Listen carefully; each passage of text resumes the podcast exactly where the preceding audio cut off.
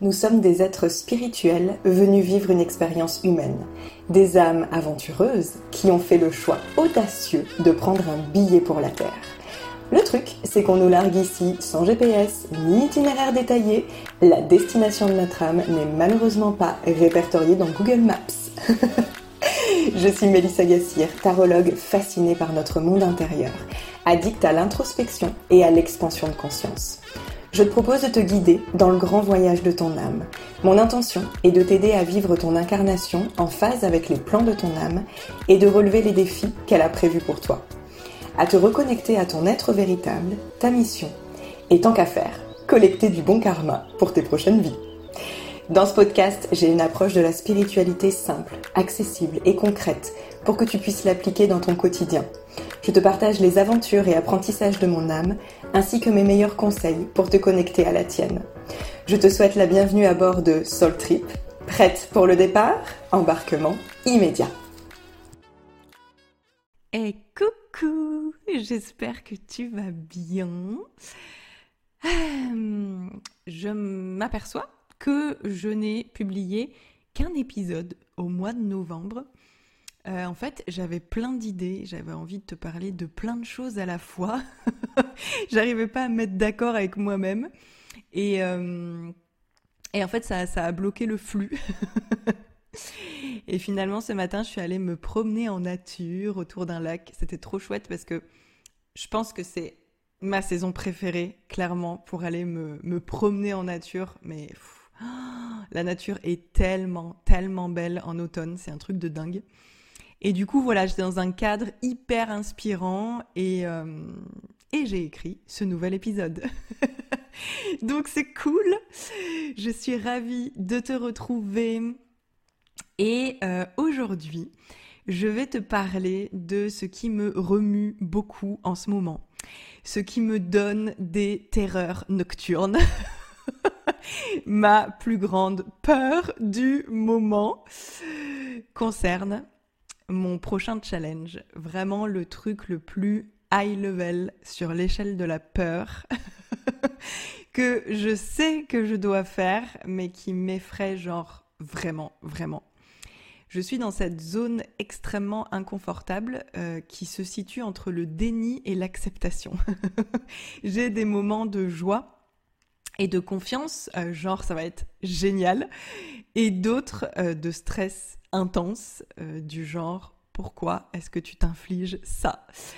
Donc ça fait que je suis un peu perdue dans ma tête. ça me semble assez évident que c'est la chose à faire, et à la fois, ça me met totalement en PLS. je parlais de, ce sentiment très ambivalent dans un ancien épisode, euh, quand tu t'apprêtes en fait à faire quelque chose de super important et significatif euh, pour ton avenir, pour ton évolution, tu sais que c'est ce que tu dois faire, mais en même temps, ça te noue littéralement l'estomac, tu penses que t'en es pas capable, tout ça, tout ça. Donc, je garde un peu de suspense et je t'en reparle un peu plus tard dans l'épisode. Euh, d'abord, je vais t'expliquer comment j'en suis arrivée là. Lors de mon dernier cycle Moonlight, si tu ne connais pas encore mon programme Moonlight, je te le mets en description de cet épisode. J'ai été accompagnée par le diable. Euh, donc dans le tarot, c'est la carte qui représente la liberté absolue. C'est vraiment euh, une carte qui invite à se débarrasser de tout ce dont on dépend et qui nous empêche d'avancer, qui nous empêche de nous élever c'est sortir de sa vie tout ce qui est toxique, néfaste, dysfonctionnel, déséquilibré, euh, tout ce qui ne nous convient plus, tout ce qui ne vibre plus sur la même fréquence que nous. C'est ouais, c'est ça, c'est un gros ménage qui ressemble presque à une cure de désintoxication parce que clairement la carte du tarot nous parle quand même de nos fonctionnements et de nos habitudes les plus tenaces et de nos dépendances du coup les plus coriace. Donc euh, d'ailleurs c'est très drôle parce que hum, j'ai entrepris en même temps une diète euh, ayurvédique. Donc euh, novembre a vraiment été le mois de la détox pour moi, que ce soit sur le plan physique, corporel ou relationnel. C'est un truc de dingue. Donc ça c'est un travail que j'avais déjà entrepris cet été pour mon business. j'ai euh, détruit mes anciennes fondations, donc euh, mon business model, euh, ma manière de communiquer et de vendre, mes tarifs. Bref, j'ai tout refondu, on peut dire ça comme ça, pour aujourd'hui avoir une entreprise qui me ressemble, dans laquelle je fais du Mélissa à 100% et surtout dans laquelle je me sens parfaitement à ma place. Mais il me restait le plus gros du chantier. Euh, j'ai dû ensuite m'attaquer à un plan plus personnel et euh, plus particulièrement au relationnel dans ma vie. Donc j'y suis encore, hein, je suis en, plein dedans. Et là, euh, les objectifs, c'était équilibrer mes relations, arrêter de les surinvestir, parce que je suis une experte pour faire ça, euh, de trop me reposer sur l'extérieur, d'alimenter de la dépendance, de créer des attentes, de la lourdeur, de penser que j'ai besoin de l'autre pour combler mes besoins, pour me sentir complète, heureuse, de prendre mes décisions ou de faire des projets en fonction des autres. Et d'ailleurs, à ce propos, j'ai eu une prise de conscience de dingue. J'ai l'impression de te dire ça à chaque épisode de podcast. Mais je me suis aperçue que jusqu'ici, j'avais toujours choisi les endroits où je voulais vivre en fonction de quelqu'un d'autre. Donc d'abord, pendant très très longtemps, je ne voulais pas quitter ma région. Euh, bah, tout simplement parce qu'il y avait toute ma famille et mes amis. Donc pour moi, c'était inconcevable de me déraciner. Genre vraiment, j'étais ultra catégorique sur la question. Puis, j'ai finalement accepté de partir à Nantes, mais c'était par amour. Donc j'ai suivi quelqu'un. Je ne l'aurais jamais fait par moi-même. Ça, c'est une certitude. Donc voilà, il y a eu déjà ce, premier, euh, ce premier step, on va dire, mais c'était pour suivre quelqu'un. Euh, ensuite, j'ai décidé de faire ma première expérience nomade. Donc on est parti en Espagne, mais une fois de plus, je n'étais pas seule. On était deux. Puis, il y a eu le sud-ouest, Biarritz, là où je suis en ce moment, où finalement j'avais une cliente euh, sur place que je connaissais déjà. Et d'ailleurs, même à un moment donné, j'ai voulu euh, rester ici, en fait. Je me suis dit que j'allais trouver une location pour un an. Euh, donc, il y a toujours cette espèce de paramètre, de facteur extérieur dans le choix de mes destinations je me vois en fait me dire ok euh, ben, pour ma prochaine destination euh, où est-ce que je connais du monde? mais quand on y pense c'est fou en fait de choisir en fonction de est-ce que je connais quelqu'un sur place plutôt qu'en écoutant mes désirs profonds? Enfin c'est ça, ça ne fait pas de sens en fait. Donc je me rends compte que lorsque j'ai la liberté de choisir eh ben je vais m'entraver toute seule. Je me mets toute seule des conditions. Je m'accroche moi-même à mes chevilles des boulets, en fait, parce que je suis formatée comme ça. C'est littéralement engrammé dans mes cellules. Ça me parle en fait d'une mémoire familiale où les femmes de ma lignée se sont sacrifiées ou ont été forcées de le faire pour une autre personne. Et la, la plupart du temps, c'était leur mari ou leur compagnon ce qui, du coup, a provoqué systématiquement des échecs dans leurs projets, des déceptions liées euh, à des quêtes à l'étranger, notamment, parce qu'en fait, elles ne se choisissaient pas. Et qu'est-ce que j'ai fait toute ma vie de manière totalement inconsciente? Ne pas faire mes choix pour et par moi-même. non mais si c'est pas un truc de dingue. Donc ça, on en reparlera dans l'atelier tarot qui arrive là le, 13 décembre euh, et qui justement est sur ce sujet d'aller identifier euh, toutes nos mémoires inconscientes. Euh, ça va être vraiment passionnant, donc je te laisse le lien dans la description du podcast si tu veux te joindre à nous. C'est vraiment une manière de fonctionner qui est super subtile et insidieuse. Ce qui fait que je l'avais pas conscientisé jusqu'à maintenant. Et d'ailleurs, c'est souvent le cas avec les mémoires. Ça fait tellement partie des habitudes cristallisées dans le corps que ce sont en fait des comportements automatiques qui sont difficiles à repérer. C'est voilà, genre de truc, on a toujours fait ça. Toutes les personnes avant nous, toutes nos ancêtres ont toujours fait ça. Donc c'est comme, il n'y a même pas de, sujet en fait. Et d'où l'intérêt euh, de pouvoir aller les identifier avec le tarot parce que euh, dans la majorité des cas, c'est ce qui nous bloque et ce qui nous limite le plus dans notre vie et euh, dans l'atteinte de nos objectifs. Bref, revenons à nos moutons. Je vois donc avec beaucoup de clarté euh, des schémas se répéter dans mes relations sentimentales et amicales. J'en avais déjà un peu parlé dans l'épisode 11, se sentir en sécurité quand tout s'effondre. Il faut savoir que je suis quelqu'un qui s'emballe très vite dans les relations. Enfin, pas toutes. En fait, quand je tombe sur quelqu'un de dépendant en face et qui va joyeusement alimenter avec moi la dépendance dans la relation. voilà. Donc, je suis une spécialiste pour idéaliser les gens ou les relations. Au début, je choisis de ne voir que le bon. Et au bout d'un moment, du coup, euh, je peux tomber de très haut parce que bah, j'ai construit une image qui est factice de la personne et des attentes aussi. Et puis simplement parce que euh, c'est trop, en fait. La, relation n'est pas saine. Donc au bout d'un moment, forcément, ça, ça, merde à, un moment donné. Donc j'ai eu plusieurs relations de ce type. Euh, la majorité n'ont pas tenu, et c'est mieux comme ça.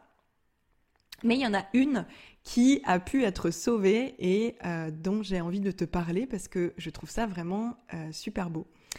Lorsque les deux personnes sont conscientes et prennent leur part de responsabilité sans accabler l'autre, alors c'est possible de transformer la relation, de la rééquilibrer. C'est ce que j'ai vécu avec Marine du conte Marine s'illumine. Bon, si tu me suis depuis un moment, tu la connais obligatoirement. On a eu une relation fusionnelle, genre vraiment, vraiment fusionnelle, hyper intense, euh, qui a débuté euh, l'année dernière. Et on était clairement euh, dépendantes l'une de l'autre. On s'envoyait des messages tout le temps, mais genre H24, on avait vraiment besoin de ça, en fait. Et euh, ce qu'il ne faut pas oublier, c'est que c'était une relation à distance. Donc avec Marine, on s'est vu peut-être quatre ou cinq fois euh, maximum, et à chaque fois sur des courtes durées. Pourtant, on échangeait tellement que on pensait se connaître genre sous toutes nos facettes. Et cet été, quand je suis euh, restée plusieurs jours chez elle, je l'ai vue dans son quotidien. Et du coup j'ai découvert d'autres parts d'elle et j'ai vu bah, tout simplement qu'en fait elle était humaine quoi. je, l'ai fait redescendre du piédestal sur lequel je l'avais euh, installée. Et euh, et voilà. Et, je me suis rendu compte qu'elle était humaine. Donc j'ai vu des choses. Mais comme ce n'était pas l'image que je m'étais faite d'elle j'ai ressenti de la déception et le besoin de prendre de la distance. Donc à ce moment-là, je n'ai pas été en capacité de pleinement l'accueillir telle qu'elle était, de la comprendre, parce que ça détonnait trop avec ce que j'avais idéalisé de notre relation. Donc à ce moment-là, j'ai été franche avec elle, euh, je lui ai parlé de ce que j'avais ressenti et de mon besoin de prendre un peu de temps. Mais j'avais pas du tout l'intention de rompre notre lien. C'était juste, il me fallait juste un peu de temps, en fait. Donc, sur le moment, j'ai eu l'impression qu'elle était totalement OK avec ça, et même genre, à tel point qu'elle elle me paraissait très détachée. Euh, et du coup, bah, on s'est donné de moins en moins de nouvelles, jusqu'à tout doucement laisser mourir notre, notre amitié. C'était pas ce que je voulais, moi, au départ, mais en fait, je n'ai pas osé m'interposer, entre guillemets. Je, je me suis dit qu'il fallait que j'accepte son choix, que je respecte sa décision de ne plus nourrir la relation, euh, que, ça avait, bah, que ce que je lui avais déposé avait sans doute euh, abîmé notre lien et que c'était peut-être destiné à finir comme ça.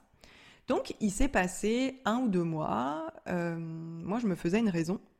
Mais je continuais à penser à, Marine, en fait. J'avais vraiment un, sentiment d'inachevé, en fait, par rapport à cette relation. Et un beau jour, je reçois un message de Marine. Un message qui lui ressemblait énormément, qui était vraiment rempli de conscience, de sincérité, de sagesse et d'amour. Euh, ça m'a beaucoup, beaucoup ému, évidemment, et on a décidé de rétablir le contact. On avait besoin vraiment de partager euh, comment on avait traversé et vécu tout ça Moi, je ressentais le besoin de savoir comment elle s'était sentie, euh, ce qui s'était passé pour elle, etc., etc. Donc, ça a été super beau. On a échangé avec beaucoup de vulnérabilité. Et j'ai appris qu'en fait, euh, elle avait vécu des émotions très très fortes et difficiles euh, par rapport à ce que je lui avais renvoyé, mais qu'elle n'avait pas pu m'en parler sur le moment, que finalement ça lui avait permis de guérir des choses. Et de mon côté, évidemment, c'était un sacré apprentissage sur ma manière de m'investir dans mes relations, de m'engager en fait dans mes relations et de ce que j'attendais de l'autre finalement. Donc je remercie Marine infiniment d'avoir été euh, une si belle contribution pour moi et de l'être encore euh, d'ailleurs, puisque aujourd'hui on a une relation hyper saine, riche, équilibrée, et j'en suis vraiment ravie. Euh, bon, c'est quand même un pattern assez ancré chez moi, genre très ancré, parce que j'ai récidivé peu de temps après avec une autre connexion mais heureusement, euh, je m'en suis rendu compte beaucoup plus tôt cette fois-ci et j'ai pu euh, couper court pour ne pas répéter le schéma. Donc désormais, vraiment, j'envoie le message et le souhait à l'univers de rencontrer des personnes indépendantes avec lesquelles je peux créer des relations harmonieuses, responsables et conscientes. Vraiment, je, pense avoir eu suffisamment d'expérience. Euh, comme ça. Et je, n'ai plus envie de ça, mais vraiment plus du tout. Euh, voilà, c'est bon, j'ai donné. Euh, et, bien entendu, je fais euh, ce travail sur moi-même depuis maintenant plusieurs semaines. Ben, notamment en entrant dans ce cycle Moonlight avec, avec ma fameuse carte du diable.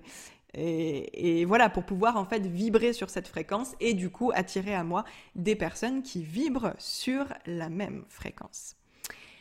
Donc, tout ce travail de détachement, d'indépendance pour vraiment euh, s'auto-suffire m'amène au sujet central de ce podcast. Parce que peut-être que euh, jusque-là, tu te dis, bon, ok, c'est bien beau toutes ces histoires, mais on va où là exactement? Où est-ce que tu nous emmènes, Mélissa? Eh bien, je vous emmène euh, sur le sujet de la liberté.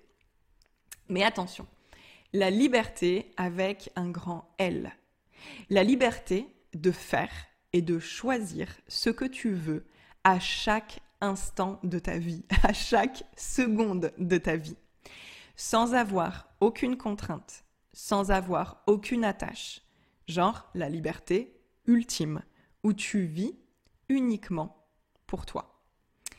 Et peut-être que ça te fait rêver ce que je suis en train de décrire parce que tu paierais cher là, juste maintenant tout de suite, pour un week-end solo, pour ne penser qu'à toi, sans enfant, sans mari, ni aucune obligation.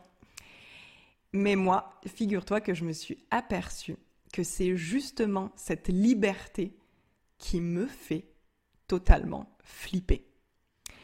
Maintenant que je l'ai atteinte dans ma vie, c'est-à-dire que je suis libre physiquement, je peux vivre où je veux. Genre vraiment où je veux. N'importe où sur cette planète. Je suis libre financièrement, puisque mon entreprise se porte très bien et que je vis de mon activité. Et je suis libre sentimentalement, puisque je suis célibataire. Et ben là, je suis comme. Euh, je connais pas ça. J'ai pas l'habitude. Il se passe quoi là? Il se passe quoi? C'est quoi ce sentiment étrange que je ne connais pas? Donc en gros, ça veut dire que personne ne te retient. Personne ne t'attend nulle part. Personne n'attend rien de toi. Et c'est tellement un truc qui n'arrive jamais dans la vie, c'est tellement inhabituel que je ne sais même pas comment réagir face à ce truc-là en fait. Alors que la liberté est censée faire partie des valeurs les plus importantes à mes yeux, quoi. LOL Aïe, aïe, aïe. Donc, je me suis vue chercher à me coller des contraintes. Parce que là, c'est comme, je suis trop libre, en fait. c'est pas possible. Donc je me suis dit que j'étais bien ici à Biarritz, là où j'avais commencé à faire ma petite vie, à trouver mes petits repères, à prendre mes marques, là où je connais du monde, etc. Et, ouais, je me suis dit, tiens, euh, je me suis fait croire que j'avais envie de plus de stabilité, que j'avais envie de m'établir quelque part de manière un petit peu plus durable. Mais en fait, je pense que ce que j'ai essayé de faire, c'était surtout de m'accrocher, encore une fois, à quelqu'un ou à mon environnement.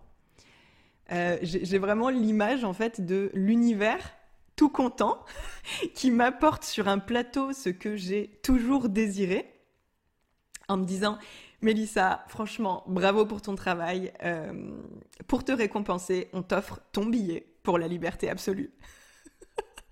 Et moi, je suis comme ah c'est gentil, merci, mais finalement c'est bon. je vais rester là en fait. J'ai surcoté le truc. Laisse tomber, j'en veux plus. Parce que c'est complètement nouveau et inconnu et que du coup, eh ben, mon premier réflexe, c'est l'angoisse ultime. Voilà.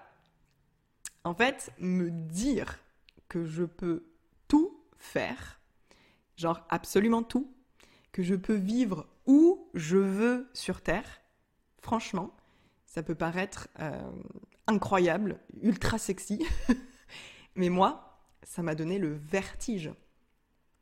Oh mon Dieu, tellement de possibilités. Alors que je me suis restreinte toute ma vie puisqu'il y a plein de moments où, sans m'en rendre compte, j'étais finalement dans une sorte de sacrifice euh, complètement inconscient, où je faisais systématiquement mes choix en fonction d'autres personnes. Donc je ne me suis jamais, euh, enfin après je dis ça dans, dans ma vie professionnelle, oui j'ai fait oui j'ai fait des choix pour moi uniquement pour moi. Mais je pense que là ça concerne vraiment ma vie personnelle, mes relations en fait. J'ai l'impression que là, c'est vraiment le gros du sujet. Et donc, ben, en gros, euh, ouais, l'idée c'est, euh, et ça ferait quoi si tu faisais un choix euh, sans que sans que personne n'interfère? Et en soi, c'est pas les autres qui interféraient de manière volontaire. c'est moi.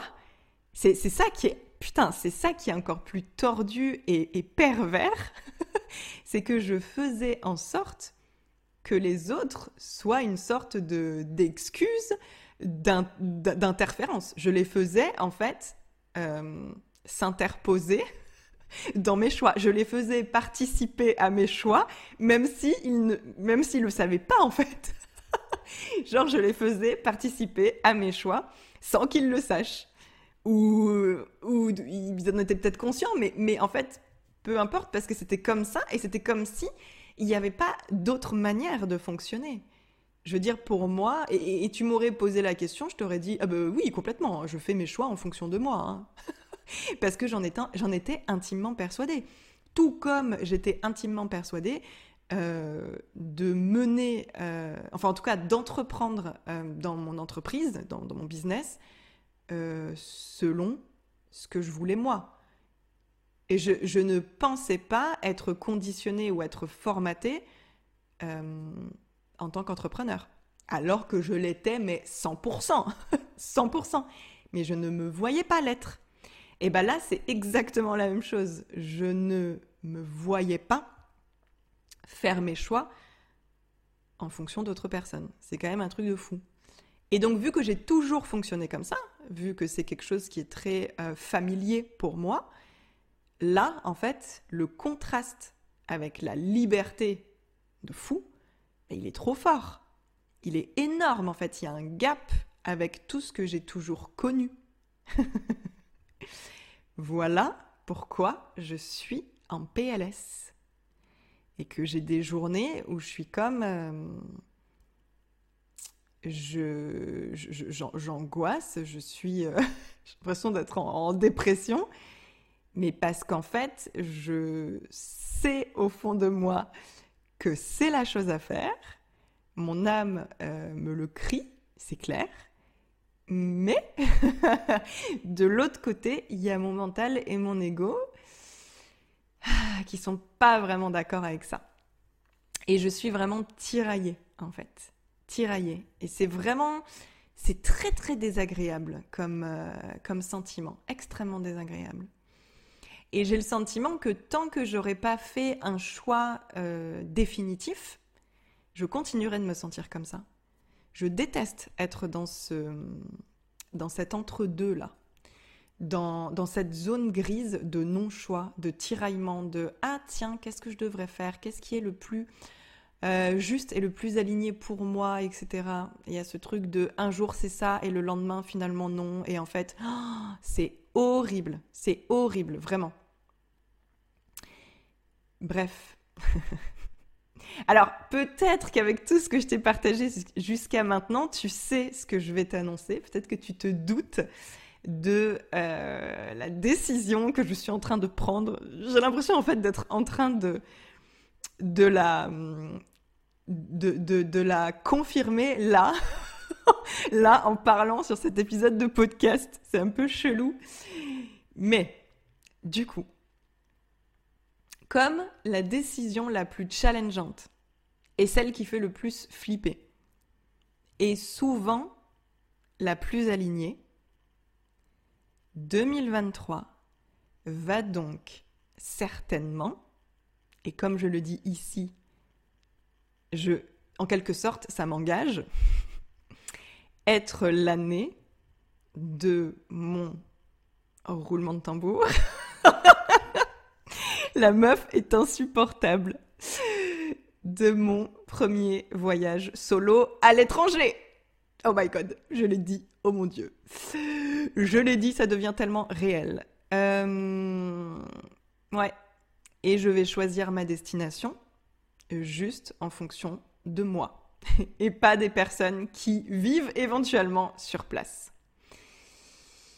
Voilà, ça, c'est ma plus grosse peur du moment. Ça, c'est mon plus gros challenge du moment. Ça te paraît peut-être complètement banal si tu as déjà voyagé seul, mais je t'assure que pour moi, c'est vraiment un big défi parce que je n'ai jamais pris l'avion seul, je n'ai jamais été dans un pays étranger seul, je ne maîtrise pas parfaitement l'anglais, donc pour l'instant, ça ressemble un peu au parcours du combattant. mais, mais, mais, mais, je sais, je sens que ça va être ultra enrichissant. Si ce n'est l'expérience la plus enrichissante de ma vie. Et je ne sais pas si tu l'entends et si tu le ressens, mais il y a de l'excitation en fait dans ma voix. je, suis dans, je suis à cette limite, à cette frontière très très fine entre la peur, l'angoisse et l'excitation de la nouveauté. Donc je sens que plus j'avance dans l'épisode et plus je me sens excitée. Cet épisode est en fait une espèce de thérapie pour moi, c'est assez drôle. Mais en tout cas, euh, bon, clairement, je sais qu'il y a plein de gens qui font ça. D'ailleurs, ça me fait halluciner euh, toutes ces petites nanas hyper jeunes euh, qui voyagent. Non mais moi, je trouve ça ultra badass. Enfin, c'est dingue. Euh, alors, du coup, il n'est jamais trop tard pour devenir badass. Donc, moi, j'ai 34 ans. Et je vais devenir badass à 34 ans.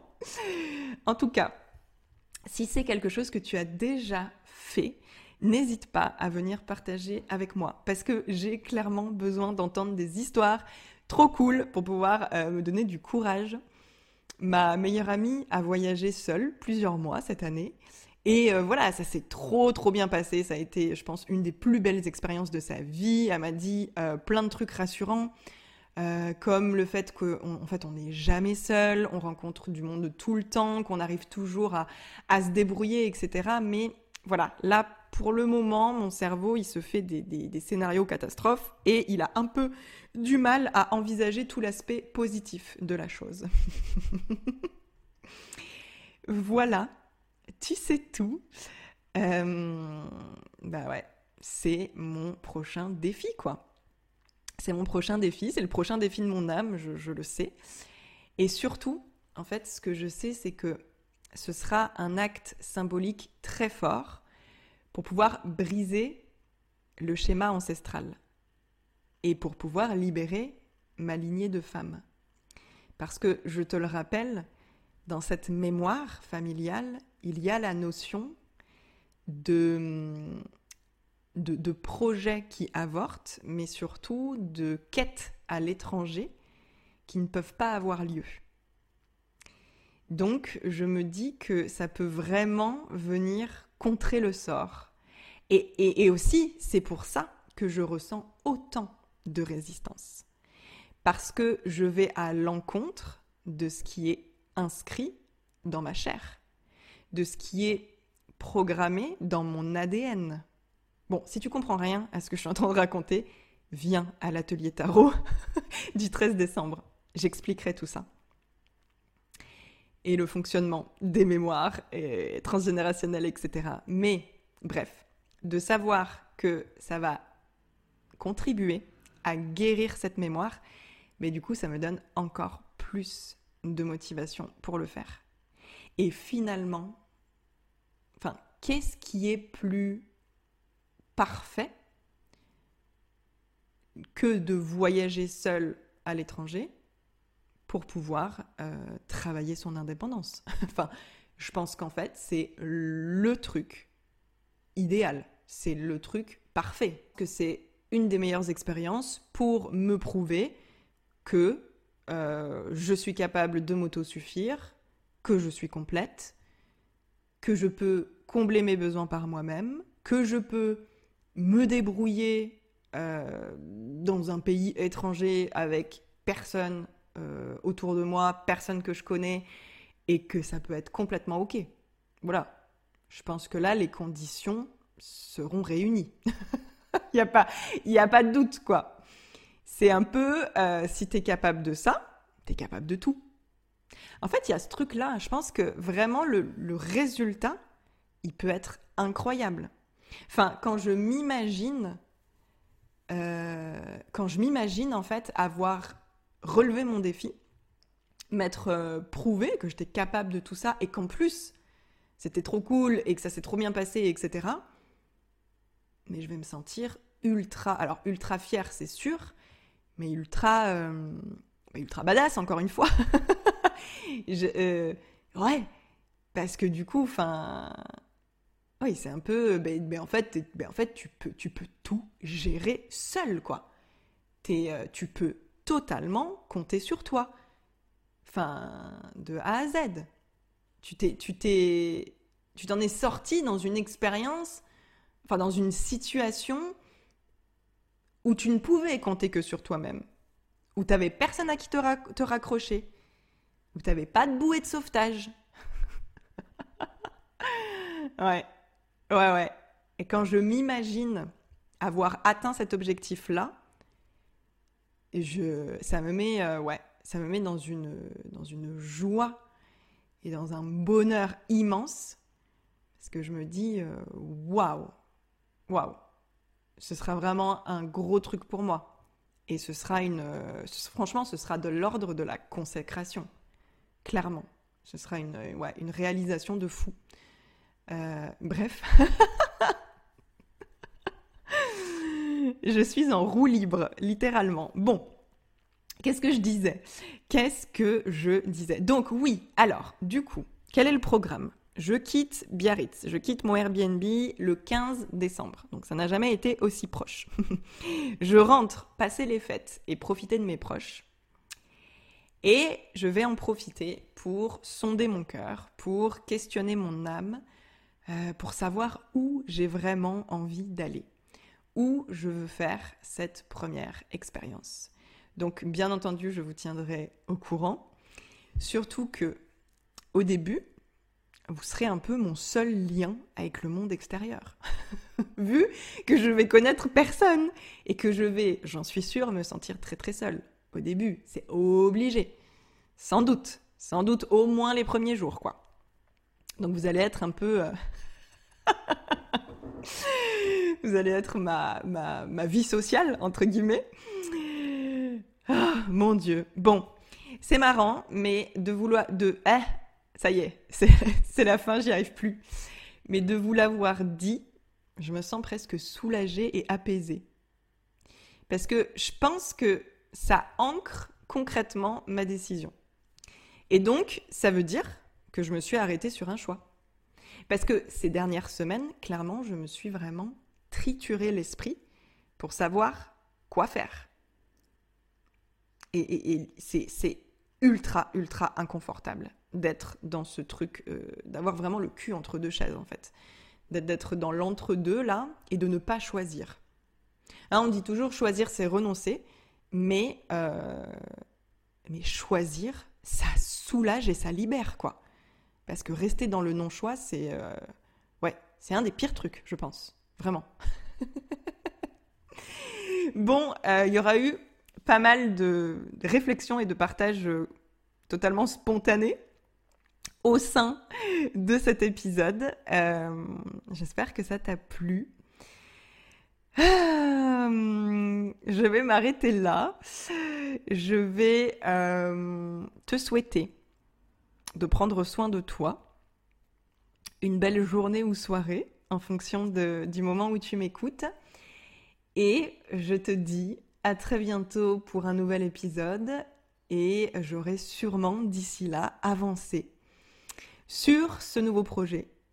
Ou alors, euh, ou alors pas du tout, ou alors il va y avoir un, un, changement complètement inattendu, une surprise, et en fait, j'aurais décidé autre chose. Je ne sais pas, non, je pense pas, je pense pas, je pense que je vais rester là-dessus. Et en attendant de se retrouver, je t'embrasse bien fort.